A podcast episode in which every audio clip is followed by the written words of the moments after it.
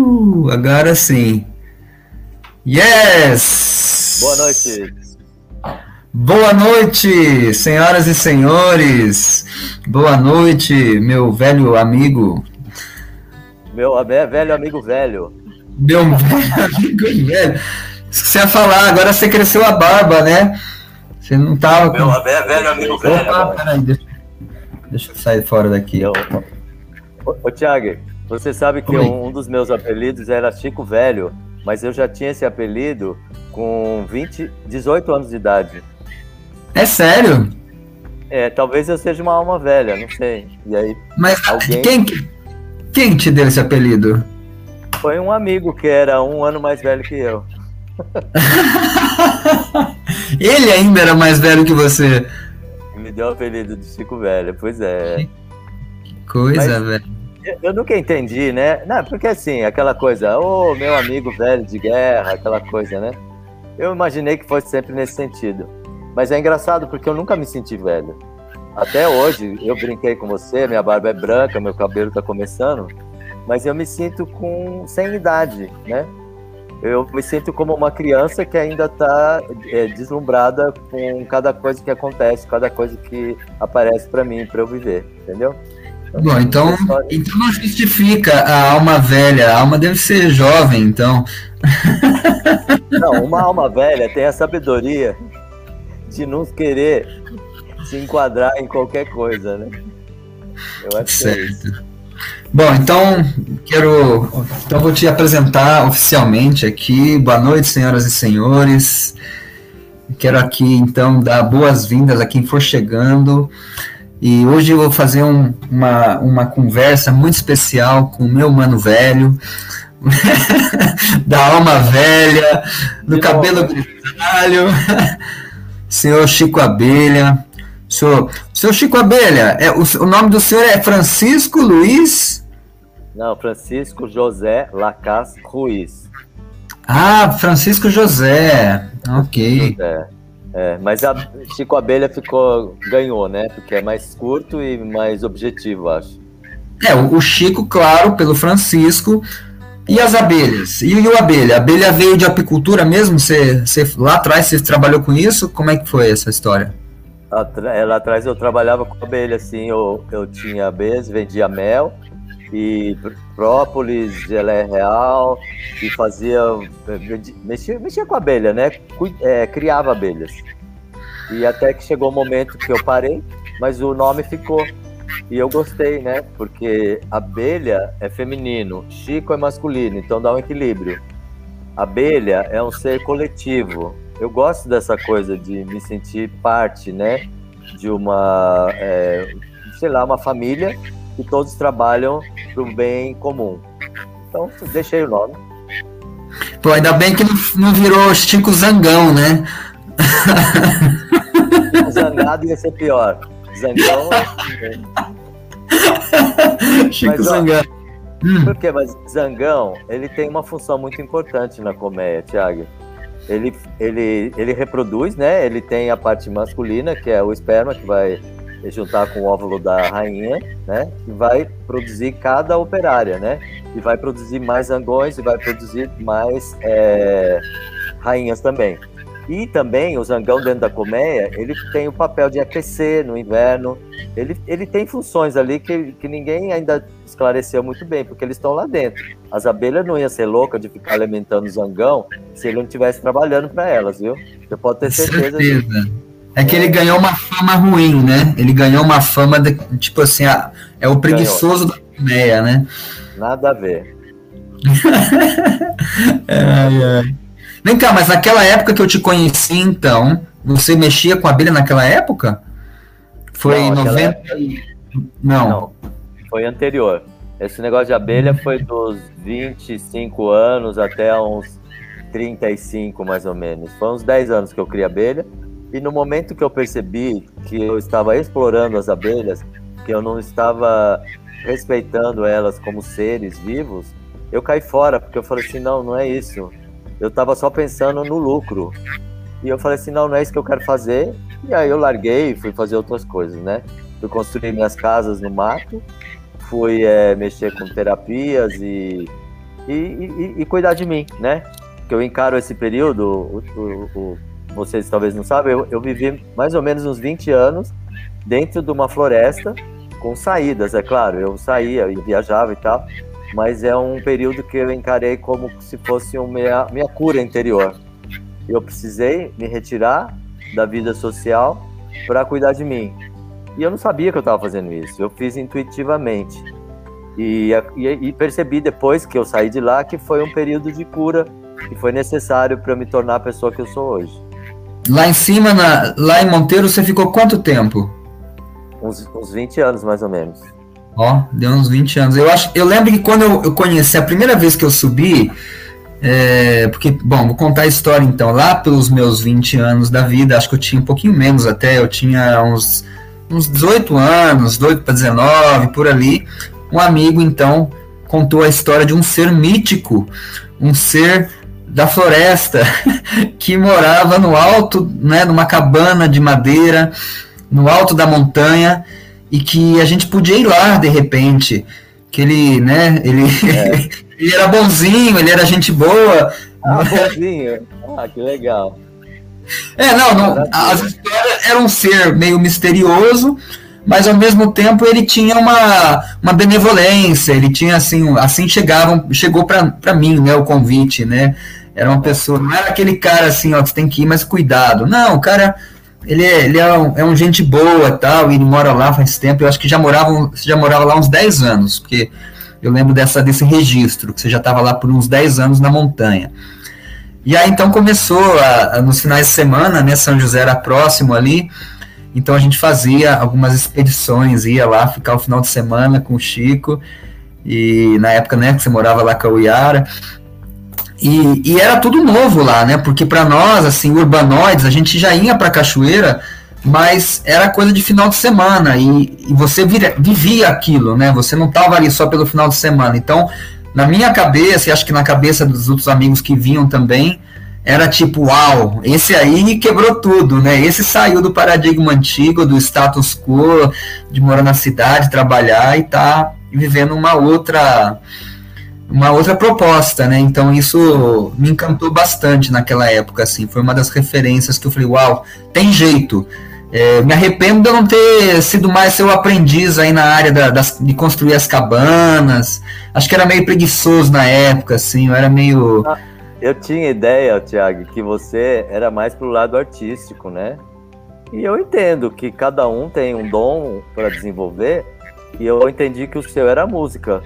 Porque eu, eu fazia críticas à, à sua música, né? Ela era, ela era boa, mas quando você cantava eu não gostava, porque era muito mental. Mas mesmo assim eu admirava, porque você construía o didgeridoo de, é, com aquela, como fala, com a embaúba. E eu achava muito legal isso, cara. É engraçado isso, né? É, assim, cada um tem seu dom e eu, eu te admirava pelo aquilo que você era, né? Você era capaz de identificar uma árvore lá e a, a partir dela fazer um instrumento e não só isso, você tocava também, né? Então, para você ver, a ideia que eu tinha de você era essa, uma pessoa que também estava seguindo o seu caminho. Como que eu sabia isso? Porque você era uma pessoa inquieta. E eu acho que a inquietude é uma qualidade no ser humano. O ser humano que é inquieto, ele sempre está buscando, ele, ele, quer, ele quer melhorar. E eu acho que a inquietude é nesse sentido, né? Se ele não for uma inquietude para entrar num buraco, procurar um buraco negro, né? Ela é sempre boa. É, bom, acho que alguns buracos eu devo ter entrado, alguns buracos de tatu, certamente. Olha lá. Ah, o, o povo tá falando já. Eu tava estranhando que ninguém tava entrando no chat. Entrou alguém, a Cláudia Couto. Sim, boa noite, Cláudia. Cláudia é nossa nossa companheira aqui, amiga, tá fazendo parte do Respiração agora, respirando todo dia de manhã cedo conosco. Legal. Mas, Chico, naquela época, é, é, interessante, eu ia te perguntar como é que você me percebia mesmo, né? E aí você colocou isso, né? Que você me via como um artista. E naquela época eu, eu lembro que você me deu um material que era de alguma coisa relacionada à terapia da música, Chakra Music, de um pesquisador. Você me deu um material, você ou o Yara, eu não lembro, mas vocês me deram um material que era sobre terapia do som, que era sobre música através de vibrações. E aquele material, eu lembro que na época tinha um CD e um livro. Isso, isso. E era. Boa noite, Antônio. Pegou o bonde andando. Tô contando aqui dos causos da nossa. Das, nas nossas andanças. Como nos conhecemos, como nos conhecemos, né? Do tempo. Vinte e tantos anos atrás, eu acho, né? Faz por aí. Uhum. E, e aí, esse material que você me deu, foi assim muito importante porque na, até então eu tocava, né? A gente vinha daquela juventude com, tocando em banda, tocando em, em, festivais, assim, ganhamos lá algum prêmio lá da Fundação Cultural, então aquela molecada fazendo, né, as suas primeiras saídas como como popstar assim, meio local, né? Então tinha um pouco aquele sonho, mas tinha uma inquietação, como você falou, porque tinha esse lado meu que que hoje eu percebo, hoje eu reconheço que é o que eu estou fazendo hoje, inclusive, vinte e tantos anos depois, que agora que eu estou percebendo o que, que eu gosto de fazer mesmo em relação à música. Mas esse material que você me passou foi muito legal, porque foi muito disruptivo. Eu lembro que eu ficava ouvindo aquele som no, no, no escritório lá de casa, no, na casa dos meus pais, no São José, e eu começava a viajar, literalmente viajar, saía, sei lá, saía viagem astral, aquelas frequências eram muito diferentes de qualquer coisa que eu tinha ouvido. Vamos falar isso, não eram linhas melódicas, eram sons que eram às vezes incomodativos, né? Era muito estranho aquilo. Era sons meio metálicos, sons meio muito diferente. Eu lembrei o nome dele, era Arnold Kirsling, que era um pesquisador suíço. Uhum. E e aí eu lembro que naquela época eu estava inclusive querendo fazer faculdade de terapia de música e tal, musicoterapia, e até tentei fazer, acho que fiz três meses de faculdade paulista de artes, mas no final de semana, você não vai lembrar disso, eu cheguei lá e falei, cara, eu não aguento mais fazer essas coisas, eu quero é... E daí você me falou, então vai, cara, vai pra Europa, vai tocar, vai, sai fora, pega seu mochila. Lembro. Você acredita que eu lembro? Você acredita que eu lembro, Tiago? Porque eu sou o maior incentivador das pessoas saírem desse esquema programado e que é aprisiona a gente. Quando alguém tem essa coragem de sair fora em busca daquilo que é o caminho, que é a essência, que é o dom dela, eu lembro disso porque eu dou maior força sempre. E vou continuar. Esse eu acho que é uma qualidade minha, assim. Se as pessoas vierem me procurar conselho, qual faculdade que eu faço, eu falo, vai fazer a faculdade da vida, cara. Essa é a melhor que tem. Então eu. Não, isso, isso eu te agradeço muito, cara, porque foi assim aquele. Aquele, assim, aquele. Né? Então vai, o que, que você tá esperando? Vai ficar fazendo faculdade em São Paulo. E eu ainda pegava o ônibus, tinha que ir todo santo dia para São Paulo, estudar não sei aonde, no centro de São Paulo. Eu falei, ai meu Deus. E eu lembro que quando eu tomei essa decisão de ir, acho que você tinha voltado do Canadá. Não, você foi depois para o Canadá. Você teve uma passagem pelo Canadá. Devia ter voltado da Índia, então. Não era, não? Acho que sim. Você tinha dado umas voltas por ali. Mas enfim, e aí foi quando a gente não se viu mais, porque eu fui embora, fui morar para Europa. E aí eu lembro que você, em algum momento, chegaram os rumores que o Chico Abelha não estava mais no alto da montanha. Eu queria que você contasse a história aí, como é que você, você foi removido dessa sua vida, dessa sua fase, porque assim, eu coloquei aqui as três fases do Chico. Quando eu conheci o Chico, o Chico Ermitão. Ah, antes que você conte, eu queria te perguntar quais eram as suas motivações, mas você falou, né, que era cura interior, né? Você estava num processo é, de, Não. Eu acho que está entrando, gente. Agora vamos explicar, né? O Tiago e eu nos conhecemos há uns 20 anos. Ele, eu morava mais ou menos sozinho ali no, no alto da montanha, dentro de uma floresta, né, numa clareira, numa casa de troncos. E aí o Tiago apareceu lá. E eu expliquei para o Tiago que eu fiquei morando naquele lugar e que aquele, aquele tempo que eu passei lá foi uma cura que eu fiz, mas eu não tinha consciência que eu estava fazendo cura. Eu não tinha consciência nenhuma. O que, que eu fazia lá? Eu estava procurando algum lugar onde eu me sentisse à vontade comigo mesmo. Por quê? É, em nenhum emprego, em nenhuma escola, em nenhum grupo social, eu sentia que eu estava fazendo parte. Eu não me sentia pertencendo a nenhum grupo. Então eu fui para um lugar onde eu era aceito. E esse lugar era em meio à natureza. Construí minha casa em meio à natureza, ali a natureza me disse sim. E eu, e eu ia vivendo do jeito que dava. Eu tinha um dinheirinho ali, cozinhava lá, a minha amiga terapeuta levava grupos, a gente fazia grana, né? E eu, eu tinha grana sobrando que eu até viajei para o exterior, né? Porque eu não gastava. Ali eu tinha comida, eu tinha inhame, banana, jabuticaba, goiaba, eu plantava outras coisas, comprava algum ovo, comprava algum queijo, algum arroz, alguma coisa. Então eu tinha muito dinheiro. Mas é, eu fiquei lá nesse, nesse, nesse lugar até o tempo em que eu fui expulso. E eu fui expulso porque eu não escutei minha intuição de que já era hora de eu sair. Eu já sabia que era hora de eu sair. Mas sabe aquela coisa da zona de conforto? Ai, tá tão gostoso aqui. O que eu vou fazer no mundo? Aqui eu sou dono da minha vida, né? Aqui eu posso, eu, eu posso fazer o que eu quiser. Eu posso ficar pelado a hora que eu quiser. Eu posso trabalhar, eu posso não trabalhar.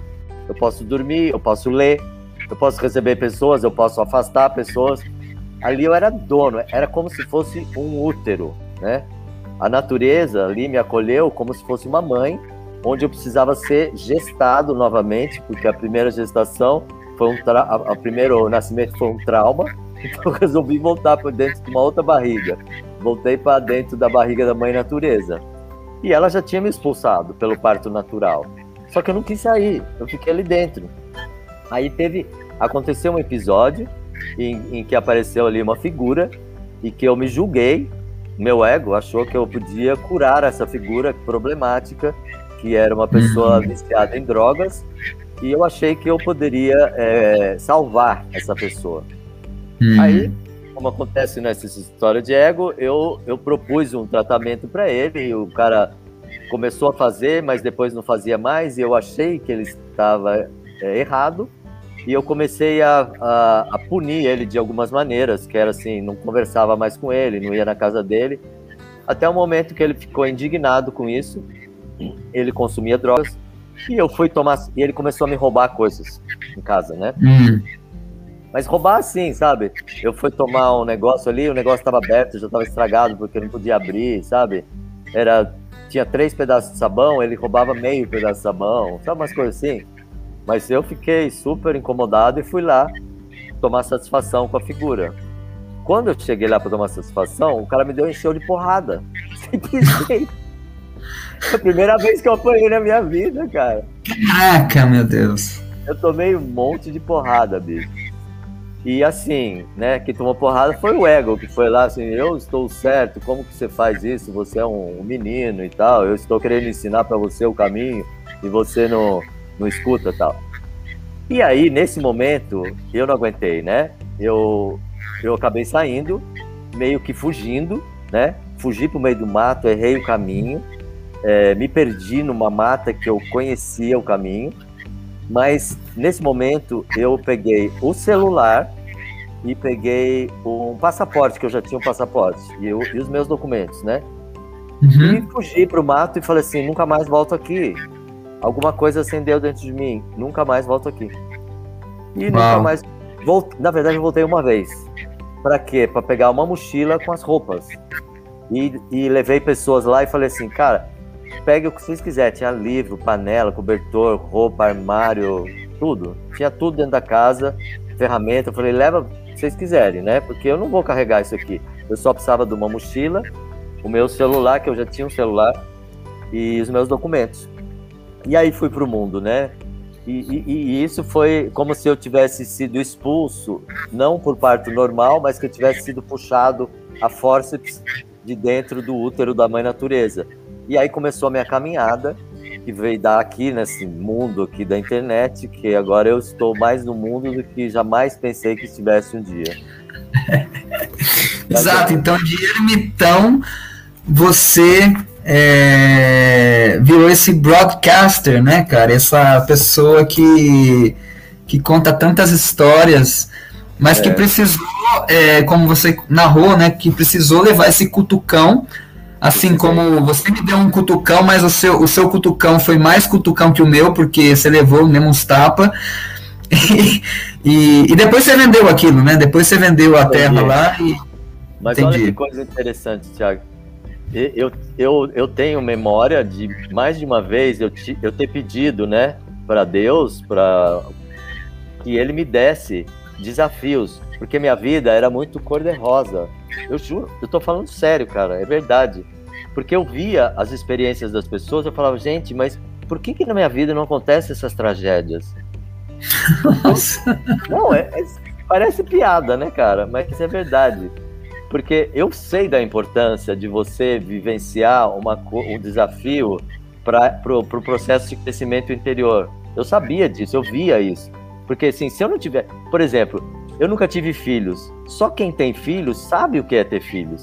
Então, eu nunca tinha tido nenhum trauma grande, sabe? Um acidente, uma morte, uma doença, qualquer coisa. E eu pedi para Deus e Deus me mandou um louco que saiu correndo atrás de mim com o facão, né? E eu pensando, nossa, ele pode me matar a qualquer momento. E assim eu, eu, eu me senti dentro de um sonho. E foi nesse momento que eu percebi assim, eu não posso mais voltar para trás porque voltar para trás era voltar para aquela região de conforto, mas é um conforto que já não ia resolver minha vida, né? Porque quando a mãe tá pronta para dar a luz, depois assim, não tem mais condição do filho voltar para trás, né? Então eu tinha que ir para frente. Mas antes de você é, chegar aqui, por exemplo, no YouTube, que hoje o Malaquia até me perguntou, o pai, ele ganha plaquinha com um milhão de inscritos? Você ganha plaquinha do YouTube? Eu acho que ganha. Pelo, pelo que eu me lembro, ganha sim uma plaquinha, assim. Ganha ah, legal. E na verdade, eu vou falar aqui porque tem pouca gente. Mas eu acho que é um nada, aquilo não dou mínima importância. Eu falei isso quando eu ganhei a placa de 100 mil, os negros queriam me matar. Mas como que falta de respeito com a gente que fica torcendo por você, que não sei o que lá, gente. Não torçam por mim. Assistam o meu vídeo porque ele tem qualidade, porque ele tem conteúdo. Mas não por causa de uma placa, gente. Pelo amor de Deus, que a placa é um número. Mesma coisa de 10 é um milhão, gente. Dá licença. Desculpa aí, viu? Quem tá torcendo por mim. Bom, enfim, né? É... Tá, mas a gente vai chegar lá, a gente vai chegar no que, que isso significa. Mas antes dessa história toda de YouTube, você já tinha tido uns episódios na rádio ali de Monteiro, né? Então, isso foi quando eu ainda morava na floresta. É, eu ganhei de um amigo, não sei se vocês conhecem, um gravador que era desse tamanho aqui e a fitinha era desse tamanho, assim. Então, eu, sabe, quando as coisas têm que ser, elas aparecem na vida da gente, né? E eu ganhei esse gravador e eu falei assim, eu tinha um fascínio por gravação né? Eu já tinha, antes de saber que existia, nem existia internet naquele tempo. O que eu fiz? Eu peguei esse gravador e eu fui entrevistar os pessoal da roça, as pessoas analfabetas, as pessoas que foram meus mestres no tempo que eu passei para construir minhas casas, para saber quais eram as plantas que eu podia plantar, os chás, os remédios, as árvores que eu podia usar para construir, né? Os vencedores e os trabalhadores que, que o, o, caipira que conhece os ciclos da natureza muito mais do que nós. Eu fui entrevistá-los, né? E existia uma rádio pirata na cidade e eu colocava essa gravação que eu fazia na rádio pirata. O, o que que eu fazia? Como não dava para editar, e na hora que tinha que pular de um pedaço para o outro, eu colocava uma música, mas uma música que conversava com aquilo que o caipira estava falando. Então, se ele estava falando do, da labuta dele, não sei o que, eu botava um Gilberto Gil falando do Cio da Terra ou Milton Nascimento, qualquer coisa assim. Existia uma conversa, sabe? E era muito uhum. legal, porque eram dois universos quase diferentes. Às vezes era Roberto Carlos, às vezes era Nelson Ned, né? E, e a partir dali, eu, eu, eu acho que foi o, o germe dessa coisa de fazer as entrevistas com as pessoas simples que eu admiro, que são as pessoas da roça, né? Que foi dar nisso que é hoje é o que eu faço no YouTube. Uhum, uhum. Entendeu? É, então ali, ali foi o germe da história toda, né? Foi o, o comecinho da coisa. Agora, essa história com a roça, veio de quem? Veio do seu avô? Você curtia já? Você já ia pra roça quando você era menino? Como é que é? Você tinha parente na roça? Ou você foi aquele moleque urbanoide também? E depois que começou a querer saber? Então, eu, eu era uma pessoa urbanoide, né? Mas acontece que eu, eu era e eu ainda sou uma pessoa intro, introvertida, apesar de parecer o contrário, né? Mas eu sou um ator, por isso que vocês acham que eu sou extrovertido. Eu, eu sou uma pessoa que me observa desde criança, eu me observo e observo os outros. E é, por felicidade, eu tinha parentes que tinham fazenda, então eu passava férias na fazenda. E na fazenda eu podia ficar sozinho no meio do pomar, sozinho no meio dos bezerros, eu podia andar a cavalo sozinho no meio, né, das estradas. Isso foi que me despertou é, a vontade de estar mais perto da natureza. Eu percebi, puxa vida, a natureza sempre diz sim para mim. A escola, a religião, a família, o grupo de escoteiros, não eu me sentia sempre um estranho, mas na natureza eu era aceito. Eu acho que foi desde pequeno, eu via matar porco, eu via fazer doce no fogão de lenha, né? Eu via tirar leite da vaca, eu andava a cavalo, eu nadava no açude, ia pescar.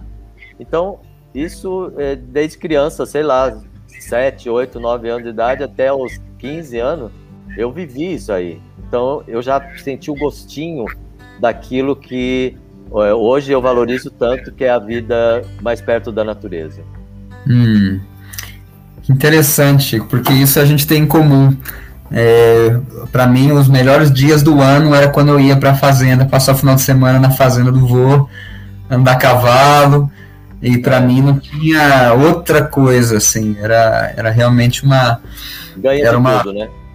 É, era uma outra realidade, né, cara? Era, tanta, era tanto espaço, tanta amplitude.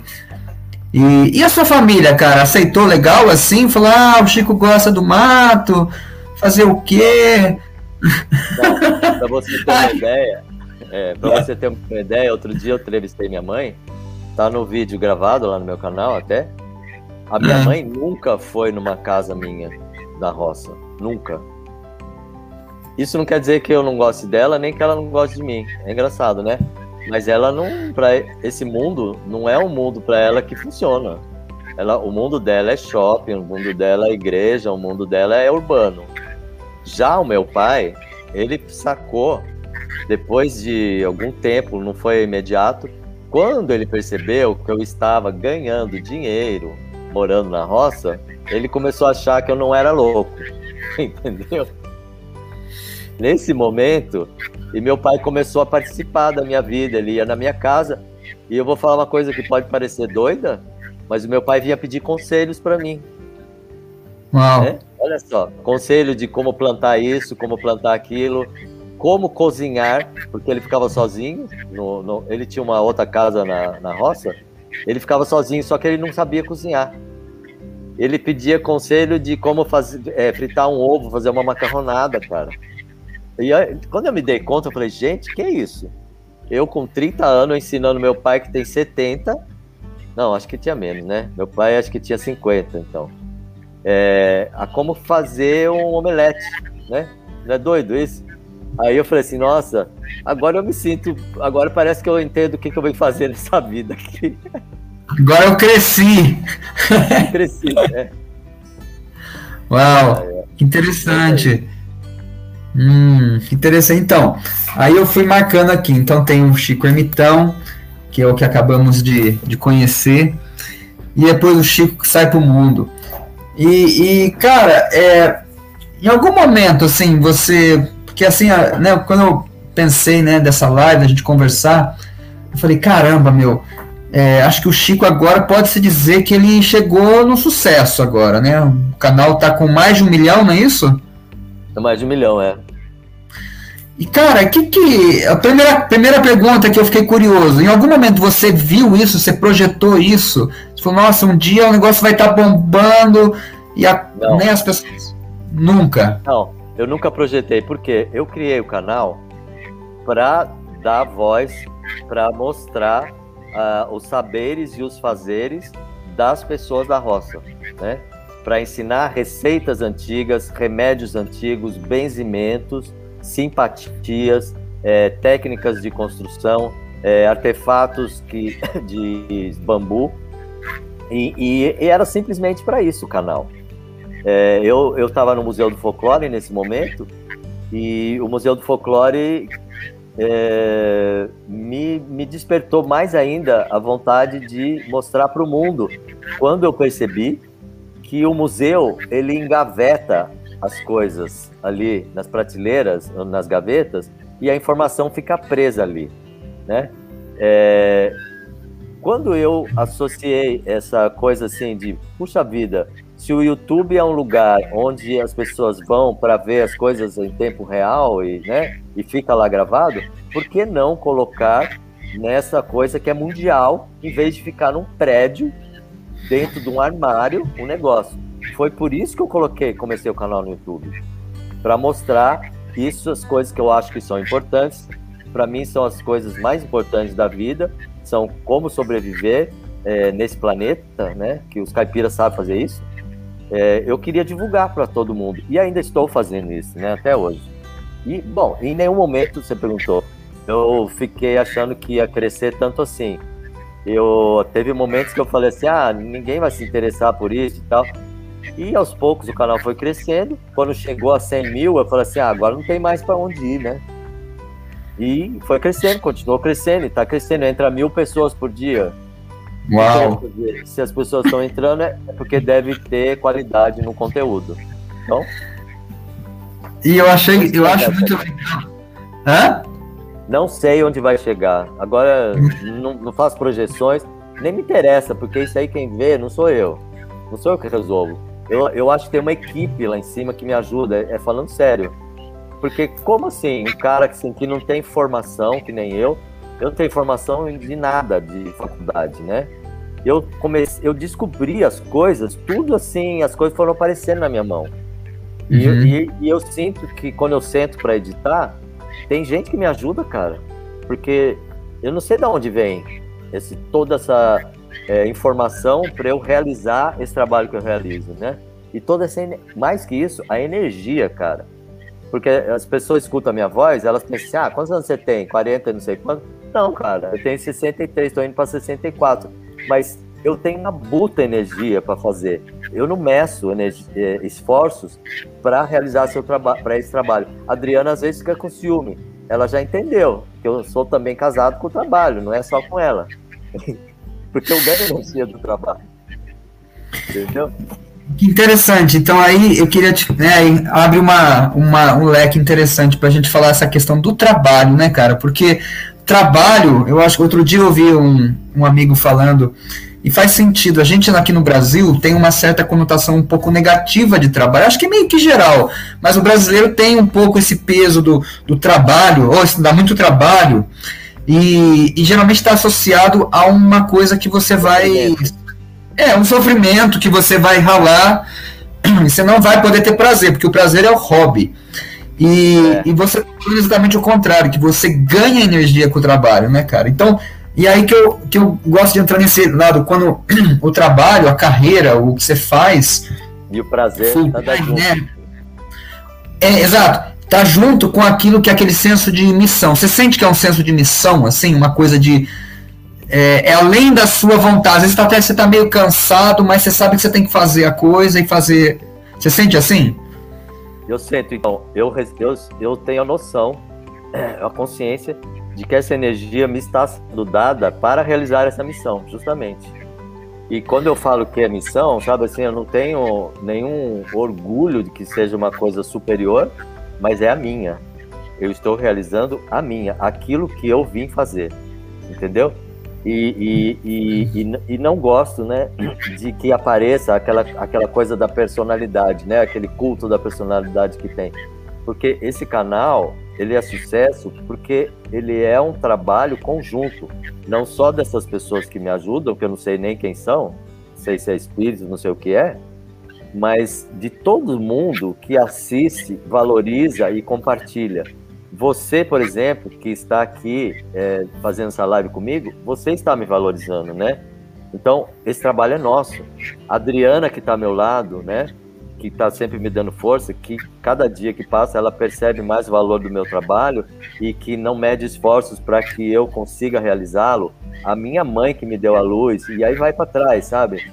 ou todas uhum. as pessoas que eu conheci na minha vida, que é, por, pelo bem ou pelo mal, contribuíram para eu ser o que eu sou hoje, para ser essa pecinha que, que encaixa nesse quebra-cabeça e que, assim, ela sozinha, ela não é nada. Ela funciona em conjunto, entendeu?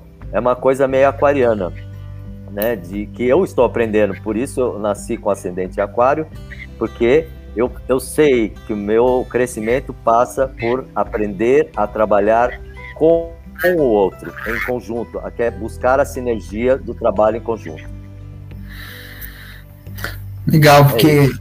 porque isso assim também acho que quebra bastante essa lógica, que isso que eu gosto de conversar com você, porque assim, a gente tem hoje o lado assim que tem muitas pessoas é, animando canais né, no YouTube e gerando conteúdo de qualidade, mas com uma com um ímpeto diferente assim uma coisa de tipo assim de chegar lá de trabalhar e ainda com a lógica do trabalho. E eu, quando eu vejo o seu a sua pegada é quase que uma lógica de não é bem assim um hobby porque você faz isso né assiduamente.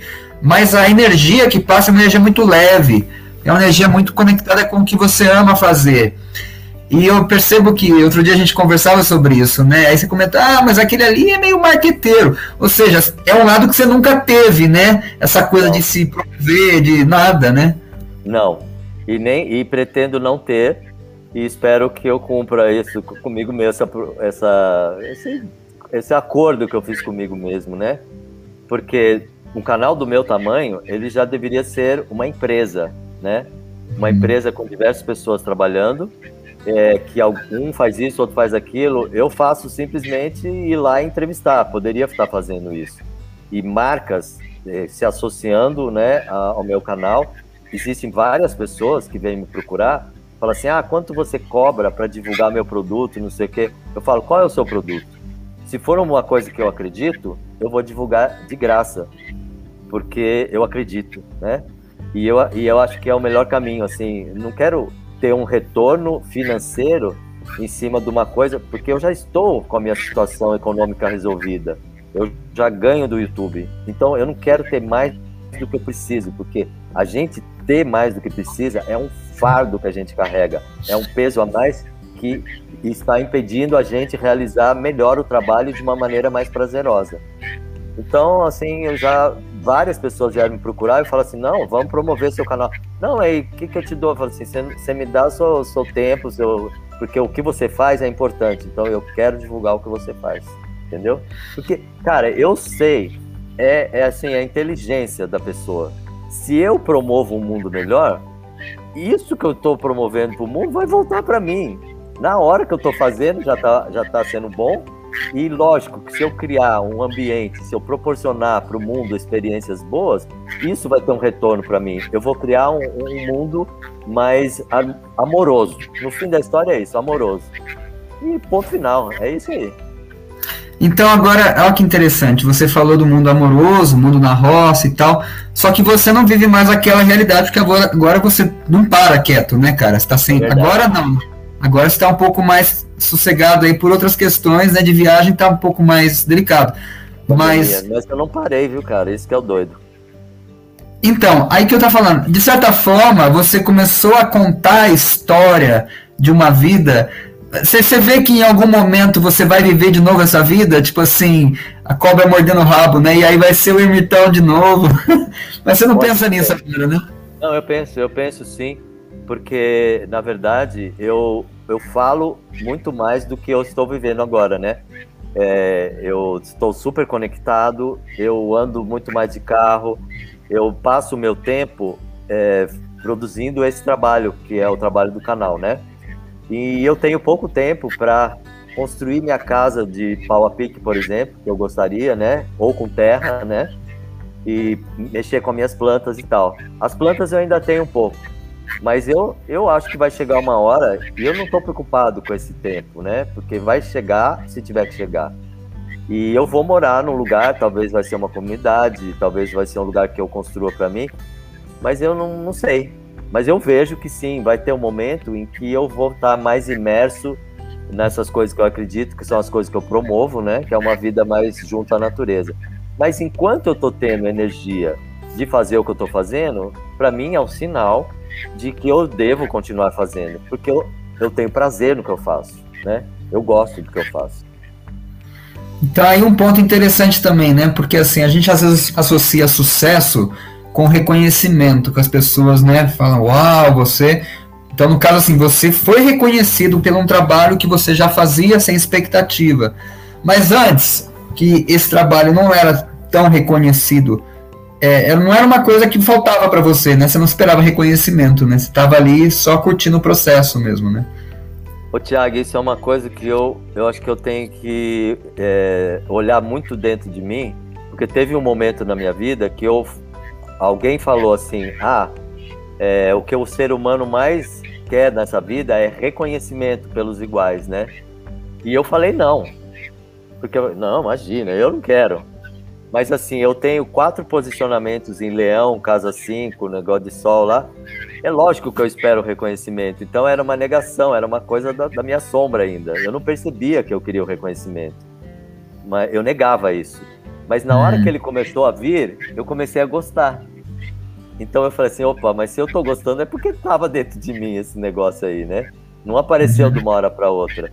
Eu que não queria admitir, por um certo orgulho, e falava assim: ah, ninguém tá me vendo, eu também não tô nem aí. Mas eu tava, né? Então eu produzia coisas com a intenção de ser reconhecido, e na hora que começou a ser reconhecido, eu reconheci que eu queria esse reconhecimento. Muito louco. É. Só que isso não era a motivação, né? Isso que tá, né? Tava ali, mas não era o que motivava, né?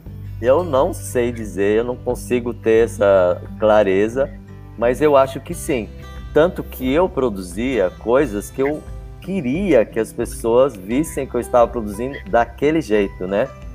Se eu não tivesse ligado para o reconhecimento, eu não ia, né, se me importar muito, né? Mas eu produzia coisas que eu achava que eram mais próximas do perfeito. E, e não dava muito certo, cara. Quando eu parei de querer ser perfeito e, e, e produzir num modelo, foi aí que começou a dar certo. Esse é o mais doido.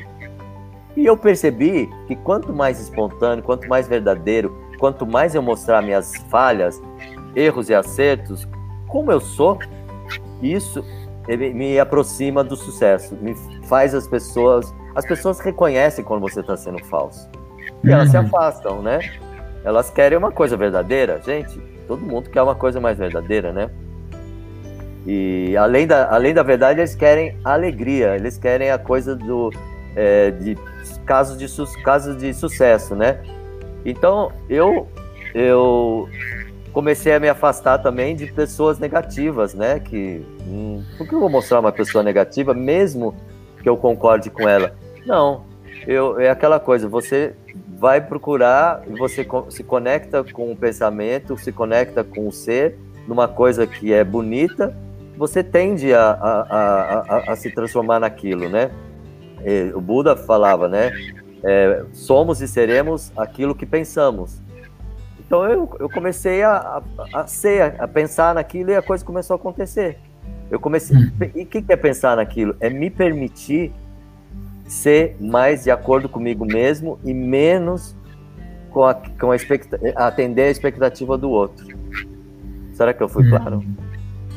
Não, acho que você foi claro. É, é, uma, é uma, acho que é um, é um estudo fino isso, né? Essa coisa de ter consciência que você quer um reconhecimento, senão você não estaria falando daquela forma, fazendo daquela forma, ao mesmo tempo também ficar se auto-observando para não ficar na expectativa e ficar na, alimentando aquela coisa da frustração quando a coisa não vem, né?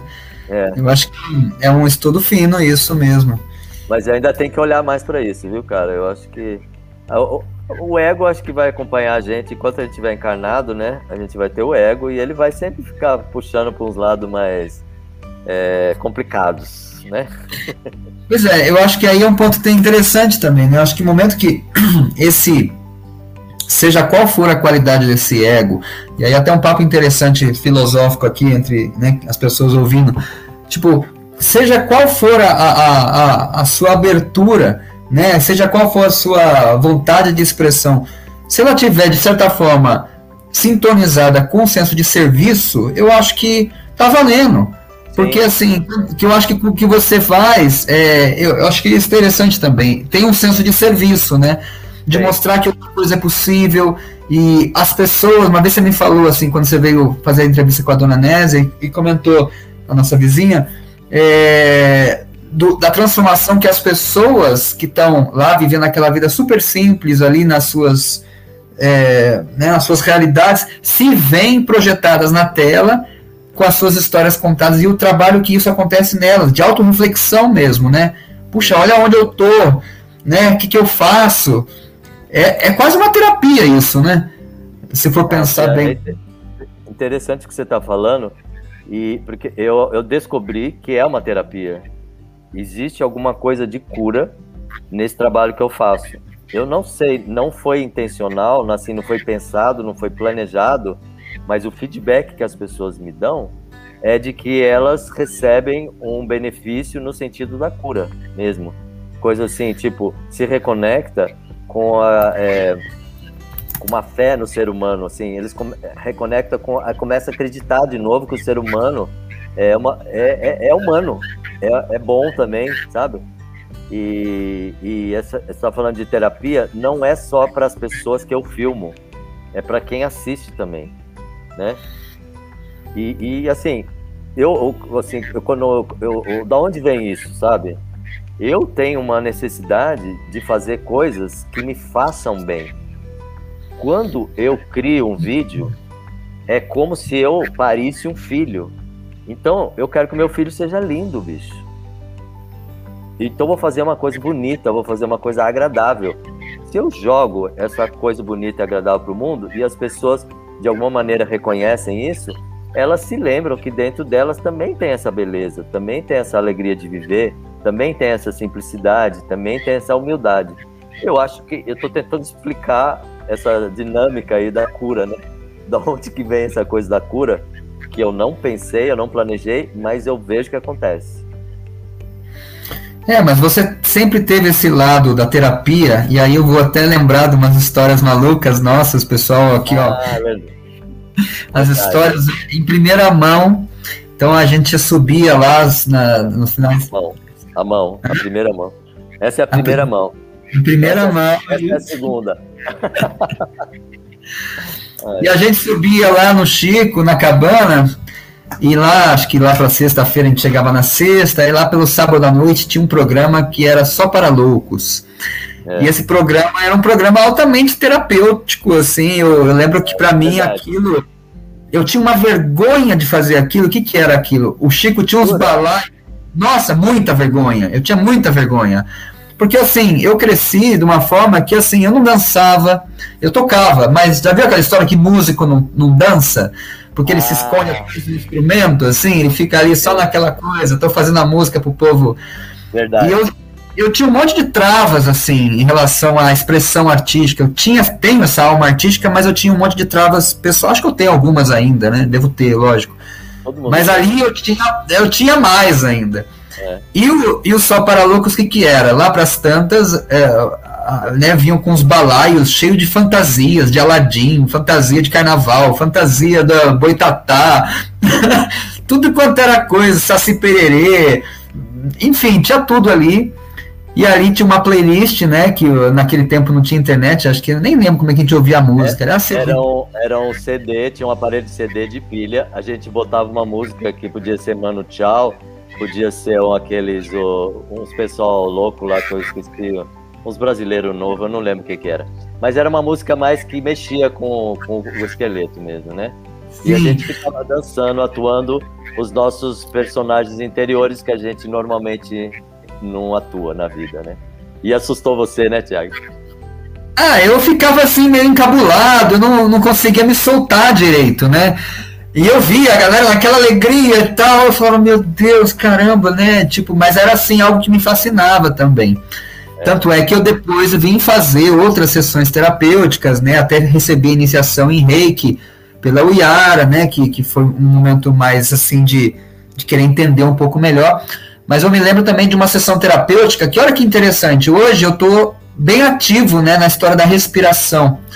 E a história é. da respiração foi para mim uma veio por conta de uma deficiência, né? A vida inteira, desde um ano de idade, com bronquite asmática, alergia, renite, carne esponjosa, enfim, amígdala inflamada, tudo de ruim nessa área. E, e, e, naquele, na, acho que acho que foi ali 1994, por aí, alguma coisa assim. Eu fiz uma sessão é, com vocês de renascimento, que é uma vertente da respiração holotrópica. É. E só para situar o pessoal, é uma forma de você respirar é, em cadeia, né, cadeia, é, com, com um certo ritmo, que te induz a um um movimento catártico, né? Você, você altera o estado de consciência. Completamente. É. E isso te traz assim, é, é, traz sentimentos que estão muito a nível do subconsciente mesmo. É, para superfície, né? Eu lembro que para mim foi super intenso. Vocês colocavam um monte de almofadinhas ali em volta. Nossa, a Maria Fernanda tá feliz aqui. Olha, Deu no 5 reais, já deu 10 até. Uau! Já deu Deixa eu falar uma coisa, Thiago. A gente tava falando negócio da cura, né? Do, do canal, que tem as coisas da cura. A Lúcia Mukotaka, boa noite, Lúcia. Ela falou que tem o conhecimento das ervas e das punks, né? E isso também é, tem, vai no caminho da cura, no sentido da cura, né?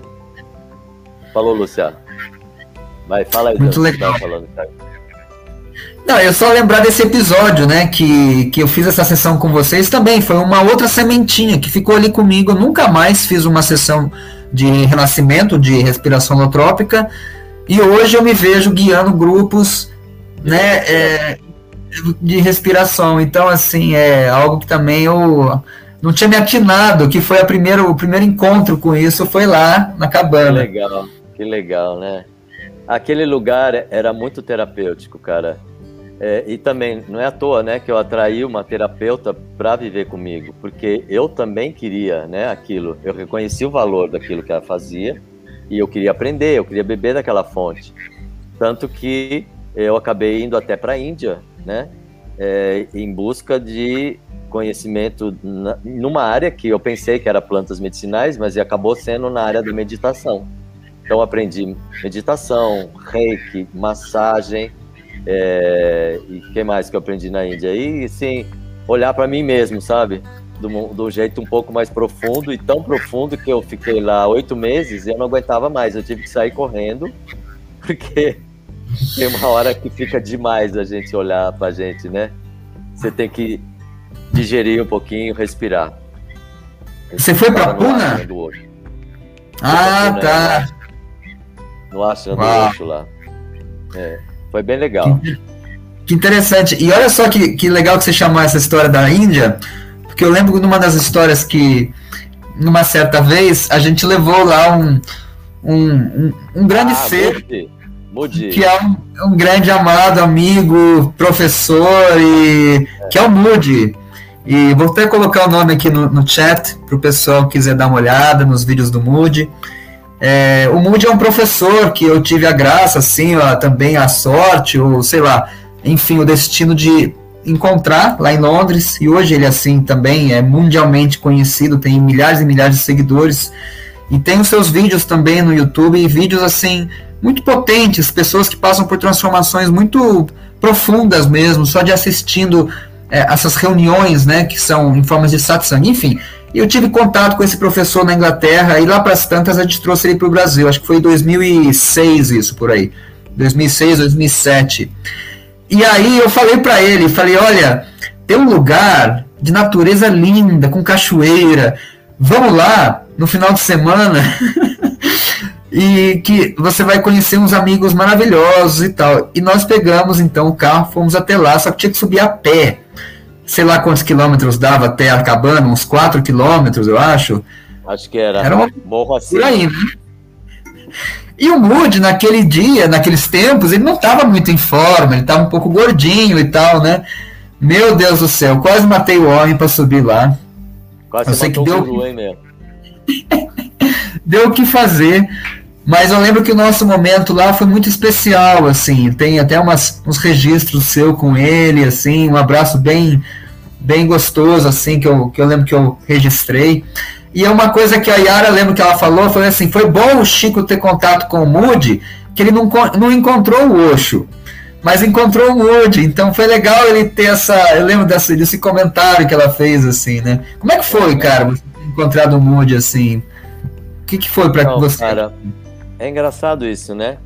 Eu, eu não, não diferencio muito as pessoas, é, porque um, um cara é um mestre, outro é não sei o quê, porque eu estava até conversando com a Adriana isso hoje, eu tenho dificuldade de, de entrar em, em, nessa coisa de racismo, preconceito, não sei o quê, porque para mim, todo mundo, eu acesso o interior das pessoas, eu acesso a energia das pessoas.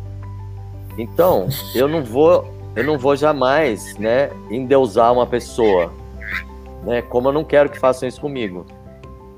Porque eu, uma vez o, o Osho mesmo, eu li que ele falava assim que um cachorro pode ser seu mestre, sabe? Uma situação, um mendigo pode ser seu mestre. Eu falei assim, porra, olha, olha que, que sacada isso, entendeu? Então, e o Osho tem uma coisa mais legal ainda que ele fala assim: eu sou a porta. Quando você vai entrar numa casa, você não fica parado na porta. Você entra na casa. Por favor, não fique parado na porta. Não fique aqui onde que eu tô, porque você já pode entrar, filho. Se você descobriu a porta, então entre. Você entendeu? Então, para dizer assim, o que, que eu senti do Moody, para mim era uma pessoa normal, mas que, que tem um. Eh, acessava coisas que eu não acessava no momento e que trouxe é, energia boa e trouxe, é, como fala, é, aprendizado para mim, né? E tem uma história interessante com o Moody, que ele tava. O Moody, é uma, naquele tempo, eu não sei hoje, ele, ele adorava comer hambúrguer com Coca-Cola, batata frita, não era isso? Sim! e ele tava com um negócio aqui do, no pescoço, não sei o que que era, e aí vocês, né, todos preocupados com o guru, falam assim, Chico, você não tem um negócio para resolver, para ajudar ele, não sei o quê, uma mágica aí, uma erva, não sei quanto. Eu falei assim, ó, oh, cara, eu posso fazer massagem, né? Eu sabia fazer massagem. Eu já tinha, eu tinha voltado da Índia, eu podia fazer massagem. E eu fui fazer a massagem do jeito que eu fazia com todo mundo, né? Você faz aquelas perguntas para a pessoa, como está se sentindo, não sei o quê. Eu falei assim pro Moody, né? Como você está se sentindo no, meu, no seu corpo? E ele falou assim, como assim? Então, o, o, aquilo para mim foi um choque. Isso foi, ficou marcado, assim. Porque ele não tinha conexão com o corpo, cara. Para ele, o corpo era um simples veículo. Parece que ele já estava em outro plano e que ele atuava a partir desse plano. O corpo só tinha que funcionar para ele é, andar e para ele articular as, a, aquilo que ele tinha que articular para passar para as pessoas. Eu não sei se você tinha essa percepção dele, mas o corpo para ele era um nada. Então eu falei assim, então como que eu vou fazer massagem no nada? Se para ele não valia nada. Eu acabei fazendo uns imposições de mão ali, sei lá o que, que aconteceu, né? Mas eu via que, assim, que, na verdade, eu me senti quase desprezado, né? Porque eu ia dar uma massagem para ele e falou, mas para que você vai fazer isso? Se eu nem ligo pro meu corpo, né? Foi isso que ficou para mim do, do Moody. Interessante, que para mim foi um dos maiores desafios, assim, a gente está andando em São José, São José dos Campos, Antônio, ali no Vale do Paraíba, e a gente estava, né, a primeira turnê que a gente estava trazendo esse professor aqui para fazer os encontros, estamos andando lá no centro da cidade, e, e eu, eu ofereço um suco de laranja, né, dele fala, será que não podia ser Coca-Cola? Aí eu falei, mas você não gosta da natureza? Ele falou, eu gosto também. também então, para né? mim, também, exato. É. Então, ali, para mim, veio é, trazer uma disruptura muito grande, que naquela época que eu estava assim, né, trilhando um caminho mais naturalista, vegetariano e tal, assim, todo com esses zelos, esses cuidados, né, e nessa certa forma a gente fica até um pouco mais sei lá, acho que, Radical, acho né? que com alto essa alta importância, né, que eu, né, eu tô me purificando e tal, e vinha lá um professor que, enfim, que, que causava muitas transformações internas nas pessoas, só das pessoas estarem na presença dele, ouvir uma palavra, alguma coisa que ele colocava assim pontualmente, as pessoas já passavam por, sei lá, é, né, momentos assim bem profundos essa pessoa me falava, né? Tipo assim, não importa o que você põe para dentro, né? Então é um nível de desapego que eu falava, cara, não, peraí, não, não, dá, não dou conta. Então eu tinha vários embates, né? Filosóficos e falava, não, como é que é possível que eu não sei o quê. Mas um dia, Chico, é, só para amarrar essa história, ele me falou o seguinte. Falei, mas não faz diferença o seu corpo não tá saudável e você trazer uma mensagem tão pura, tão direta, tão assim reveladora? Ele falou assim: é a diferença de você ouvir uma orquestra sinfônica com as caixas, com o Twitter queimado e com, sabe, com os alto-falantes zoados. Então ele falava: então o corpo não estando bem, é a orquestra é a mesma, mas ela não vai soar naquela potência, naquela, naquela clareza, naquela cristalinidade, né? Mas ela tá ali, né? E aí, e acho que várias pessoas também que andavam né, perto dele começaram a ver que realmente o corpo dele não estava bem, a saúde, né? E aí ele começou a ter um pouco mais de flexibilidade em se cuidar, porque muita viagem e tal, acaba que o corpo começa a ser até uma questão mesmo de, de impor até uma disciplina que você não necessariamente precisava ter, porque realmente está desapegado do corpo, mas por conta da missão, ou seja, do senso de serviço, de continuar fazendo o que você está fazendo, é, para né, a coisa fluir, senão você, realmente, ele voltava da Índia, voltava estragado. Eu lembro que antes que ele chegou em São José, chegou numa, numa turnê da Índia e ficou uma semana dormindo, porque estava muito cansado, né? Muita gente em volta, muito assédio, muita to coisa toda. E aí eu te perguntar, como é que é a sua parte assim de saúde, cara? Você viaja, pelo menos você estava viajando direto, sempre na estrada. Você hoje? fisicamente falando, é, hoje você se sente no, assim com a saúde top assim, tudo Sim. em cima? É, então, é, com o tempo, né, a, a, máquina vai tendo limites que a gente precisa respeitar. É, e, e, assim, eu acho que a, a sacada é essa, é você respeitar esse limite para ela poder funcionar para aquilo que você acha mais importante, né? E, e, claro que eu percebo que hoje eu não tenho mais a mesma energia que eu tinha 20, 30 anos atrás, só que eu aproveito muito melhor do que eu aproveitava antes. Porque assim, como ela é, é menos, eu assim usufruo ela com totalidade, entendeu? Então assim, por exemplo, eu, eu, eu sei que a minha saúde ela não é perfeita, no meu corpo não é maravilhoso. Eu vejo pessoas aí bebendo álcool, é, se detonando, é, se passando noite em claro, não sei o quê, e consegue funcionar. Eu não consigo. Se eu ficasse igual ela, se eu fizesse igual elas, eu ia estar destruído, doente ou podia estar morto até.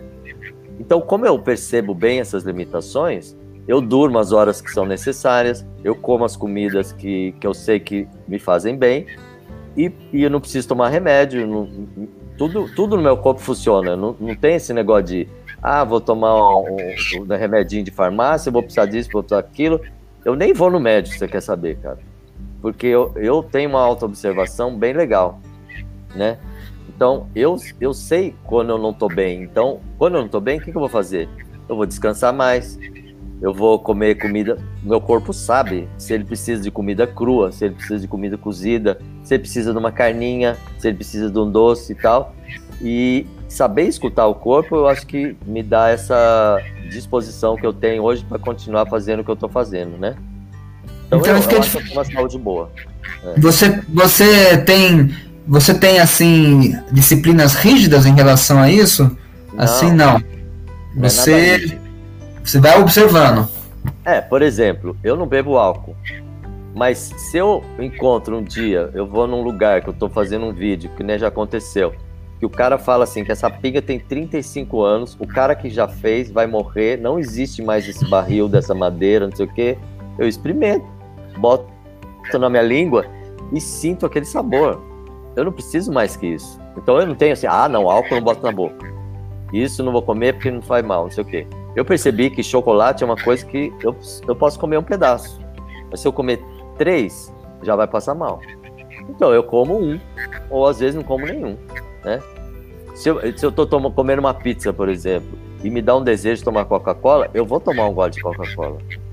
Por que não? Porque aquilo meu corpo tá com vontade. E parece que fica tudo harmônico quando eu tomo um gole de Coca-Cola. Então, por que, que eu vou evitar de fazer isso? Porque eu sei que Coca-Cola é ruim, é do diabo, é não sei da quanta. Não, eu vou tomar, né? E você também não tem disciplinas assim, tipo, uma vez por mês você faz um jejum, ou você faz um, sei lá. Um, não, sabe por quê? Sabe por que eu não ah. faço? Porque às vezes eu tô filmando, cara, eu fico assim, 15 horas sem comer. Então já faz natural o jejum intermitente. E eu me sinto com uma baita disposição. Inclusive, eu lembro sempre de você, quando eu tô nesse jejum, que você falava assim, cara, eu não vou comer porque eu tô me sentindo super bem. Então já faz não sei quantas horas. Eu falava, eu olhava para você e falava assim, que engraçado, eu preciso comer para me pra funcionar, né? Mas eu descobri depois que, que, que, quando você tá bem, que você tá com saúde, você deve fazer jejum, porque você vai ficar melhor ainda, né? E se você tá doente, force o jejum, porque é, ele, ele vai autorregular o seu corpo. Porque você vai ajudar o seu corpo a ter mais energia para é, lidar com a doença. Se você botar comida naquela hora, por melhor que a comida seja, ela pode se transformar num veneno. Porque o corpo vai ter que lidar com ela, sendo que ele precisa lidar com o vírus, com a bactéria, ou sei lá, com o seu desconforto no aparelho digestório lá, né? O jejum é ótimo. Eu faço, é, assim, é, informalmente, cara. E é, e é o meu jeito, cara. Se você falar para mim assim, olha, vamos fazer desse jeito, vai ter uma meditação de cinco horas, não sei o que, eu falo, ai, pelo amor de Deus, bicho, eu tenho horror de compromisso. Você já fez Vipassana? Eu fiz, foi um horror, foi uma tortura. Você fez os 10 dias? Eu fiz os 10 dias, cara. Eu achei, ah. gente, por que, que eu vim nesse lugar aqui? Eu fiz lá no Rio de Janeiro, acho que é Miguel Pereira. Isso, aí, eu fiz lá. Você fez lá também? É, a Vipassana é maravilhosa, eu não estou falando mal da Vipassana, eu estou dizendo que eu não, não estava bem para fazer a Vipassana naquele momento, né? E tinha a coisa da comida também. É, a gente chegava lá, não tinha comida suficiente para todo mundo. Então, eu queria comer um negócio para nutrir, assim, salgado, né? Uma coisa mais. E eles são vegetarianos lá, né? Acho que não é, uhum. nem, não é vegano, é vegetariano, né? E assim, às vezes tinha um negocinho com ovo lá, gente, quando você vai comer, acabou, já não tem. E eu tinha que comer banana com laranja para matar minha fome. Eu falo, gente do céu, não dá. E aí, para ficar retinho naquela posição e não sei o quê. Agora, eu acho, eu percebi que a Vipassana é um baita instrumento, né? Aquela coisa que eles fazem de você ir, ir vendo cada parte do seu corpo, aquilo é fantástico. É muito bom e recomendo. Quem não fez, vai fazer porque é muito legal. Agora, eu não. sofri. Eu sofri, mas fazer o quê? Só para explicar que o Vipassana, então, é um retiro que as pessoas ficam, né, 10 dias em silêncio, meditando 9 horas por dia, praticamente, né? E Os não são. mais absurdos. 5 horas da manhã, depois não sei que hora, depois vai até 10 horas da noite. Ai, que horror. Eu lembro que nem o, nem o contato visual, né? As, é, as pessoas são incentivadas a ter. Então, não fala com ninguém, não olha com ninguém. É. E é, assim, é interessante, assim. Então você passou por essas coisas extremas também, né? É, é no meu caso foi extremo, mas eu já ouvi é, depoimentos de pessoas que disseram que foi maravilhoso para elas, né? E eu, eu entendo que seja mesmo, né? Agora, eu faço pequenas meditações durante o dia, pequenas paradas, né? Assim, quando fecho o olho, fico em silêncio, respiro, porque isso resolve para mim, né? Por exemplo, eu tô lavando louça, eu tô ali presente, né? Tô cozinhando, tô fazendo vídeo, estou conversando com você. E, e a, trazer a qualidade da meditação para o dia a dia, para mim é mais proveitoso que, do que me colocar uma hora ali sentado, agora eu vou meditar, entendeu? Isso para mim é, é muito penoso, né? É, eu lembro uma vez o Osho falando da aonde está a meditação, né? E aí o Osho tem aqueles discursos dele, né? Ele falava assim: a meditação acontece no intervalo entre as palavras. Então, assim, traz isso para sua vida, né? Assim, entre uma coisa e outra que você está fazendo, entre um pensamento e outro, tenha, tá ali, ó, tá ali, né? Isso é possível você trazer para o seu dia a dia, né? Eu estou falando isso para justificar por que eu não me sento para fazer meditação em posição de lótus e tal. Mas você já fez isso, né? Não vamos também passar. Já, já, já, já, já, claro. Isso. Na Índia a gente fazia todos os dias, fazia Kundalini, fazia. Uh, tem aquela outra que é a dinâmica, né? Mas eu gosto das meditações do Osho justamente por causa disso, cara. Ele não é aquela coisa, você vai lá e senta e começa a meditar. Né? Uhum. Primeiro, você se limpa de todo aquele lixo que você está trazendo. E como você se limpa? Chacoalhando o corpo, gritando, é, fazendo movimentos rápidos, dançando, falando, blá blá blá, botando para fora coisas gibberish. Você... É, o gibberish, isso aí. E depois que você fez essa é, limpeza, aí sim você está muito mais apto a sentar e a silenciar sua mente e entrar num processo meditativo com qualquer técnica que você fizer. É, é, tão, é tão óbvio, né? É, assim, é um processo tão lógico e claro, mas assim é interessante ver, né, que as pessoas às vezes têm essa ideia, né, uma coisa que, que foge da, enfim, da, enfim, da normalidade, né, e tem visto isso como uma coisa meio, né? que você fala? Tem esse Não, essa, esse tipo de, de é, por exemplo, né, de... de... abordagem é, é assim, é tão lógico esse o que você acabou de falar, né? Em vez de você sentar quieto, você chacoalha, libera, e depois, naturalmente, você já está mais como um observador. Mas é uma abordagem que, que, que, parece que, que mexe com, assim, com aquela coisa das pessoas, daquele instinto, que elas têm um pouco de receio, às vezes, de tocar. É como, por exemplo, uma sessão de respiração holotrópica, né, do renascimento. É um lado que a gente não quer muito ir, né, porque é um lado de... É. Né? mas que em algum momento da vida, se a gente não vai por bem, ele vem até nós, né? E, Exatamente. É isso aí. O, o Antônio Brito está falando, parece mais o mindfulness. Eu não sei o que é mindfulness. É, eu não conheço. Talvez seja uma técnica. Bom, mindfulness tem, tem a ver com aquela com essa abordagem da, da atenção plena, né? Então, ah. tudo que você está fazendo, você está completamente presente ali, sem entreter essa esquizofrenia aí de estar tá fazendo uma coisa pensando outra, já olhando pro celular e tudo mais, né? Essa, essa... Eu não sei se ele está falando, parece mais um mindfulness é, em relação à Vipassana ou em relação a, a, essas técnicas do Osho que são mais dinâmicas, né? De primeiro limpar para depois você é, sentar ali na posição. Ah, verdade. Não sei, não sei o que quis dizer. Ok? Chico, a gente está aqui com. Thiago? Então, nós estamos aqui com uma hora e doze já de live e eu preparei a roda de, rodada de fogo. Eu sempre vejo isso nas entrevistas, eu acho super legal. então eu, eu, eu vou. Eu vou lançar aqui, ó. É, eu vou lançar. É um ping-pong, é. Eu vou lançar umas palavras e você fala o que você quiser, o que vier à mente. Eu, eu sei que você adora esse tipo de coisa que você você tem muita essa espontaneidade, é, você, é do improviso, tá? Vamos lá. E, e se não quiser falar, você faz o que você quiser fazer. Ah, o Antônio falou assim, ao que você diz e faz quando está fazendo algo.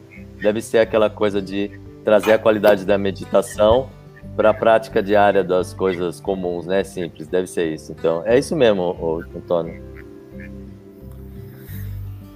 Vai lá, cadê as palavras, meu? Vai, bora. Então tá. Ó, pessoal, então eu vou abrir uma rodada aqui, ó. Se vocês quiserem também metralhar o Chico, põe aí no chat. É, bom, antes de eu fazer isso aí, eu tenho que fazer mais uma propaganda aqui, porque, pessoal, conheçam o canal do Chico, porque é um canal muito legal. A gente já fez alguns vídeos juntos, ele já veio aqui e ela tá, a Alessandra tá fazendo coral e assistindo vocês, que maravilha. É, e assim, a gente já teve algumas vivências assim é, presenciais. O Chico falou que não é de fazer o exercício, mas aqui eu coloquei ele para fazer rito tibetano, para colocar a mão no gelo, é, é verdade, enfim, é. para fazer umas respirações muito malucas. E a gente tem que fazer ainda a imersão. Agora a gente preparou aqui, a gente deixou o nosso freezer pronto para imersão. Virou um tanque de imersão. Então, a hora que você vier, o banho tá pronto. É só entrar. Vamos lá. Vamos lá, vamos tentar fazer de corpo inteiro. Sim, ela é mais tranquila que a mão. A mão é mais difícil do que. Legal, ó, então vamos lá. Vamos lá. Vou começar aqui, hein? Chico, vida. É o que acontece quando eu abro o olho de manhã. Família. Eu busco em todas as minhas relações, é, inclusive com os desconhecidos que eu encontro na rua. Ou é família ou não é nada para mim. Amor. Amor? Ah, é o objetivo desta vida. Viagens. Gostaria de fazer mais, muitas mais. Comida. Hum, quando estou com fome, eu quero comer. Ah, você está querendo a melhor comida? Arroz integral. É isso? Arroz integral, pronto. É. Adoro. Trabalho. Filmar o povo, entrevista com gente da roça. Missão. Putz, missão, cara. Missão é uma coisa que eu não penso. Eu vivo, né? Eu me permito viver a minha missão, porque missão para mim é assim, eu permitir que a minha essência ela se manifeste e a missão acontece naturalmente, né? Estar afinado com aquilo que é o meu dom, a minha essência. A missão acontece naturalmente. Ok. Lugar. Aqui agora, né, bicho? Tem outro? Essa pergunta Bom, é muito então, óbvia. Então, país. Brasil, cara. Ah, é engraçado isso, né? Posso, posso comentar ou é, você quer, prefere continuar? Não? Pode é comentar. É livre, é livre, claro. É muito louco isso, né, cara? Porque assim, desde criança, quando toca o hino nacional, eu fico emocionado. E eu sou a pessoa que mais é contra essas barreiras de nacionalismo. Não gosto de falar, ah, esse grupo, eu sou desse grupo, eu sou aquilo. Mas, porra, cara, quando toco o hino nacional, eu fico emocionado. Vou fazer o quê, né? É, sei lá se é coisa de infância. Minha mãe escutava muito o hino nacional quando eu tava dentro da barriga dela, não sei. Mas é, eu, eu gosto do Brasil, cara. Eu gosto do Brasil porque o Brasil é essa zona, essa bagunça. E porque nessa zona bagunça não tem aquela coisa rígida de que tem que ser desse jeito. Então, a gente goza de uma liberdade, né? Quando existe essa permissão.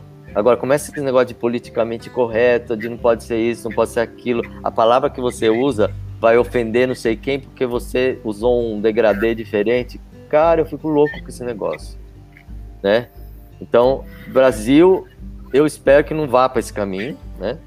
É, então eu gosto do Brasil por causa disso. E gosto do terceiro mundo. Todos os países do terceiro mundo que eu fui, eu adorei.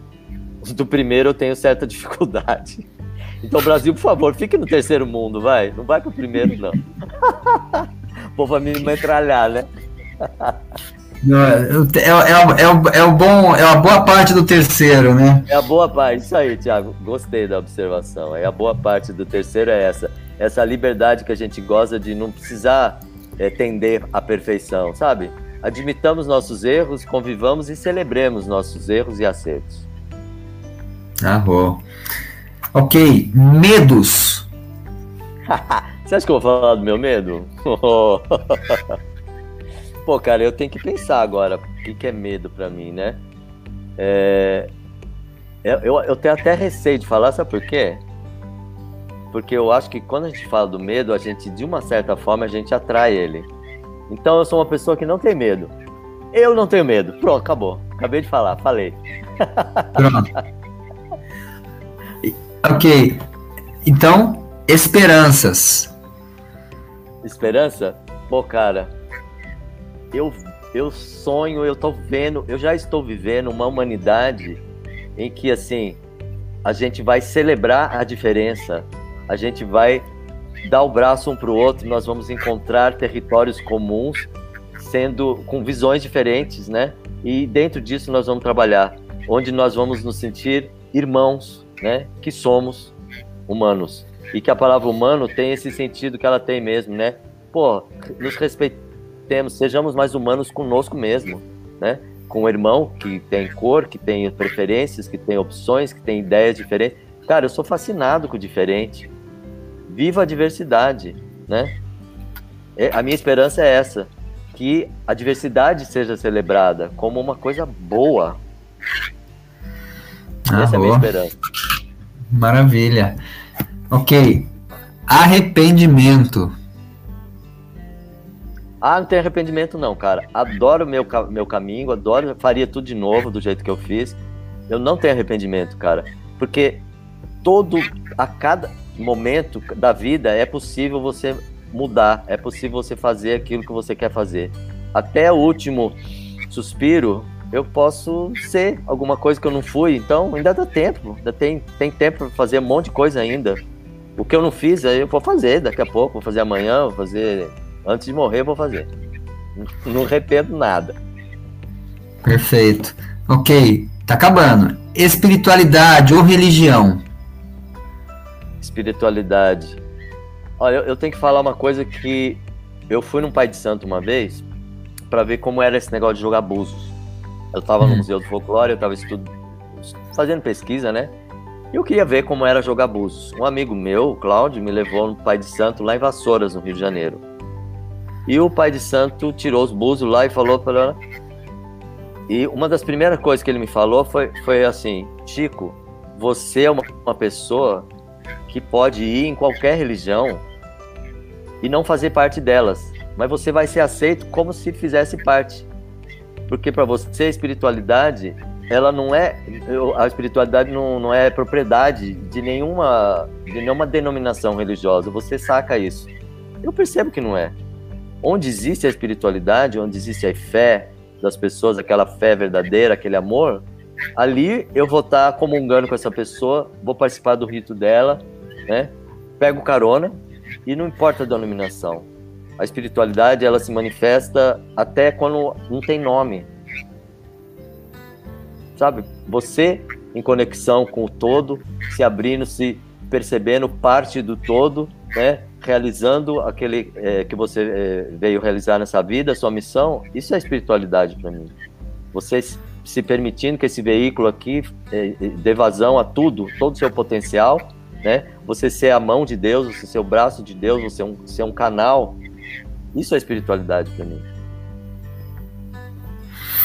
Ok, Desafio. Desafio? Ah, é continuar filmando é, até alguns momentos antes de eu morrer. Esse é o meu desafio que eu me coloquei. É grande, é grande. É do bom esse. Bom, então esse já amarra com os planos. Tem planos? Tenho, continuar filmando isso, assim. Meu plano é assim, é ter saúde. Meu plano é. Não é plano de saúde, é plano é ter saúde para continuar a poder filmar, né? E como que eu vou ter isso aí? Me respeitando, escutando meu corpo, não fazendo mal para ele é, e respeitando os limites dele, né? Que claro que a máquina vai envelhecendo, eu vou tendo que é, botar um pouco mais de óleo, né? Reposição de peças, não, não, não sei o que se dá para fazer, nem quero fazer, nem quero mexer com essas coisas eu vou, eu vou no limite do corpo que Deus me deu, eu vou curtir, vou achar muito bacana, porque assim, é, por exemplo, se eu ficar cego, como que eu vou filmar, cara? Você entendeu?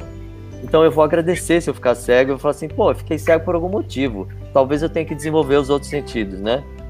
Então não, tem muito problema não, mas eu quero que pelo menos eu consiga é, é, fazer as perguntas para as pessoas nas entrevistas. Se eu ficar cego, vou arrumar alguém para vocês vir de câmera, mas as perguntas eu quero fazer. Certo, ok. É... Tá acabando. Música. O som da natureza, os sons da natureza, os passarinhos, os, o vento, as folhas e o silêncio. Essa é a melhor música para mim. As pessoas me perguntam que música eu escuto. Cara, eu não escuto música, não. Ah, minto. Quando eu tô com vontade de dançar, eu boto um rock, eu boto uma discoteca, eu boto aquelas batistaca. Eu danço 5, 10, 15 minutos, acabou. Mas depois disso, chega, não preciso mais. Ok. Fantasia. Fantasia? Ah, cada dia eu coloco uma, né? Assim, depende do meu estado de humor, depende de onde que eu vou, eu boto uma. E não tenho problema com isso, não. Isso é ser ator que eu tô falando, né? Eu, eu adoro brincar com isso. Assim, me, me permitir brincar com isso é uma coisa gostosa, né? Eu posso ser o que eu quiser, cara, né? É, e aí, dependendo do momento, dependendo da situação, vou botar uma fantasia ou vou botar outra. Ok. Canal do YouTube. Que eu assisto? Oh my god. Cara, eu vou ter que falar o canal e eu não vou lembrar que canal que é, cara. Mas é assim, é um espanhol que fez uns documentários sobre mais ou menos as mesmas coisas que eu faço. São os fazeres e os saberes antigos lá. Ele fez, já faz muitos anos que ele fez, mas agora que ele está colocando no YouTube.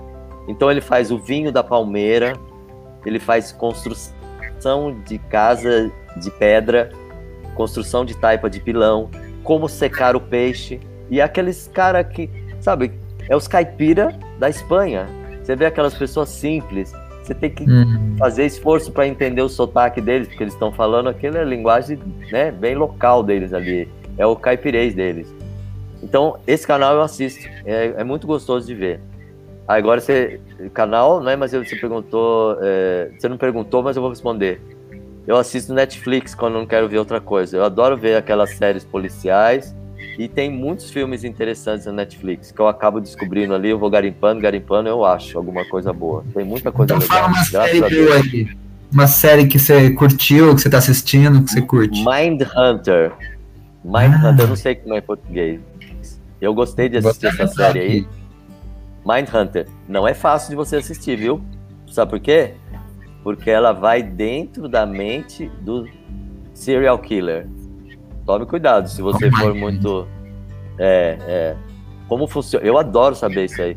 Eu adoro saber como funciona a mente das pessoas. Quais os motivos, né? O que move as pessoas a fazerem o que elas fazem. Isso tem a ver com o meu trabalho. Por que, que eu sou tão perguntador? Porque eu quero saber, né? Quero saber o que está por trás. E eu vou tirando as, se a pessoa não percebe, eu vou tirando as, as máscaras dela, vai caindo ali.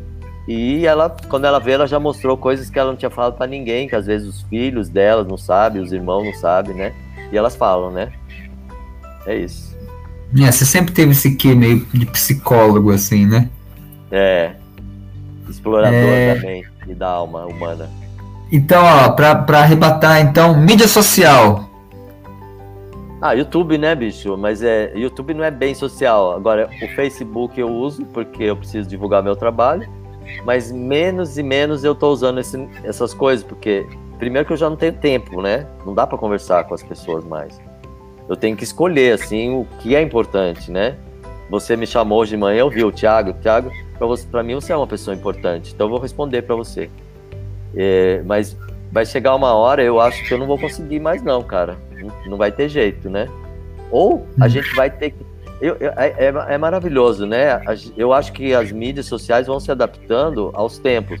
Tá existindo uns, um, umas outras aí que eu não entrei ainda, mas eu tenho certeza que ela já está atendendo necessidades do momento de um, de um grupo de pessoas grande aí. Talvez, se eu me identificar com elas, eu entre. O Instagram, por exemplo, eu não tenho nem saco de entrar lá dentro, porque não me resolve, né? É, porque o meu, meu conteúdo ele é muito denso, ele é longo, né? O Instagram é mais rápido, né? Ágil. É. Então não me atrai, né? E tem umas outras aí, TikTok, tem outras aí que estão entrando, eu, eu não me atrai ainda, mas não tiro o valor delas, não, né? Porque eu acho que atende a necessidade de outras pessoas, e, mas não as minhas. Ok, então agora para terminar, uma mensagem pro mundo todo que o Chico quer deixar. Posteridade. Ficar registrado aqui no Aprendizagem Viva. A, a, mensagem que eu deixo, Tiago, Espera um é... pouquinho, deixa eu colocar você aqui, ó. Fazer um. Ah, sozinho não. Não me deixa, não me abandona, cara. Não me abandona, não. Tiago, pelo amor de Deus. Pô, você não faz isso comigo, cara. Pô, a mensagem, depois você volta. O Thiago é o seguinte. Não, você acredita que eu esqueço o que eu ia falar? Agora eu fico assim, nossa, mas quem que é esse cara aí falando sozinho? É muito esquisito esse homem aí. Peraí, vamos aí, mudar. Inverte aí, né? Isso. Legal. É, a mensagem que eu vou dar, primeiro eu quero agradecer vocês todos que nos acompanharam, né? O Thiago por me ter convidado para fazer essa live, eu acho muito legal. Eu adoro fazer essas lives pequenas, em canal pequeno, porque é, o que importa é o que eu sinto em relação ao Tiago e ao trabalho que ele está fazendo, né? Não é se vai atingir 500 mil pessoas, é, é muito mais o que eu sinto com a, a minha, minha história com o Tiago. E vocês que estão aí, agradeço, vocês fizeram comentários. E o que eu, o que eu tenho para dizer é a mensagem que eu deixo lá no meu WhatsApp, né? É uma frase do Osho que eu gosto muito. Coragem é um caso de amor com o desconhecido. Então vocês precisam se apaixonar por aquilo que é o desconfortável, que é o que ameaça, que é o amedrontador. E assim, o medo só vai existir até o momento antes, um segundo antes de você pular no desconhecido. Quando você pula, o medo acaba. Essa é a mensagem que eu tenho para dar para vocês. Namastê, ah, turminha. Obrigado. Namastê, Chico. Gratidão. Poxa, gratidão por ter ouvido, ouvido o chamado e também por ter me chamado, porque eu falo, não, vamos deixar para semana que vem. Não, Você falou, é não, hoje. se quiser, agora. Se não esquece, senão eu esqueço é. também. É então, aí, grato, cara, por, por estar sempre tão vivo. Isso para mim é uma super lição de vida. E quando eu crescer, eu quero ser que nem você. Ah, bobinho, imagina. Às vezes eu acho que você é mais velho que eu, cara. Ah, sou mesmo, sou mais ranzinza que você. Cara, você, você tem filho, eu não tenho ainda, entendeu? Você tem experiência que eu não tenho. Então, para mim, você é uma pessoa muito mais responsável, você tem que fazer grana, cuidar da sua família aí, ó. Entendeu? Gente, tchau pra vocês. Gratidão, Chico. Beijo. Beijo na Adriana. Hasta la vista. Ciao. Finito.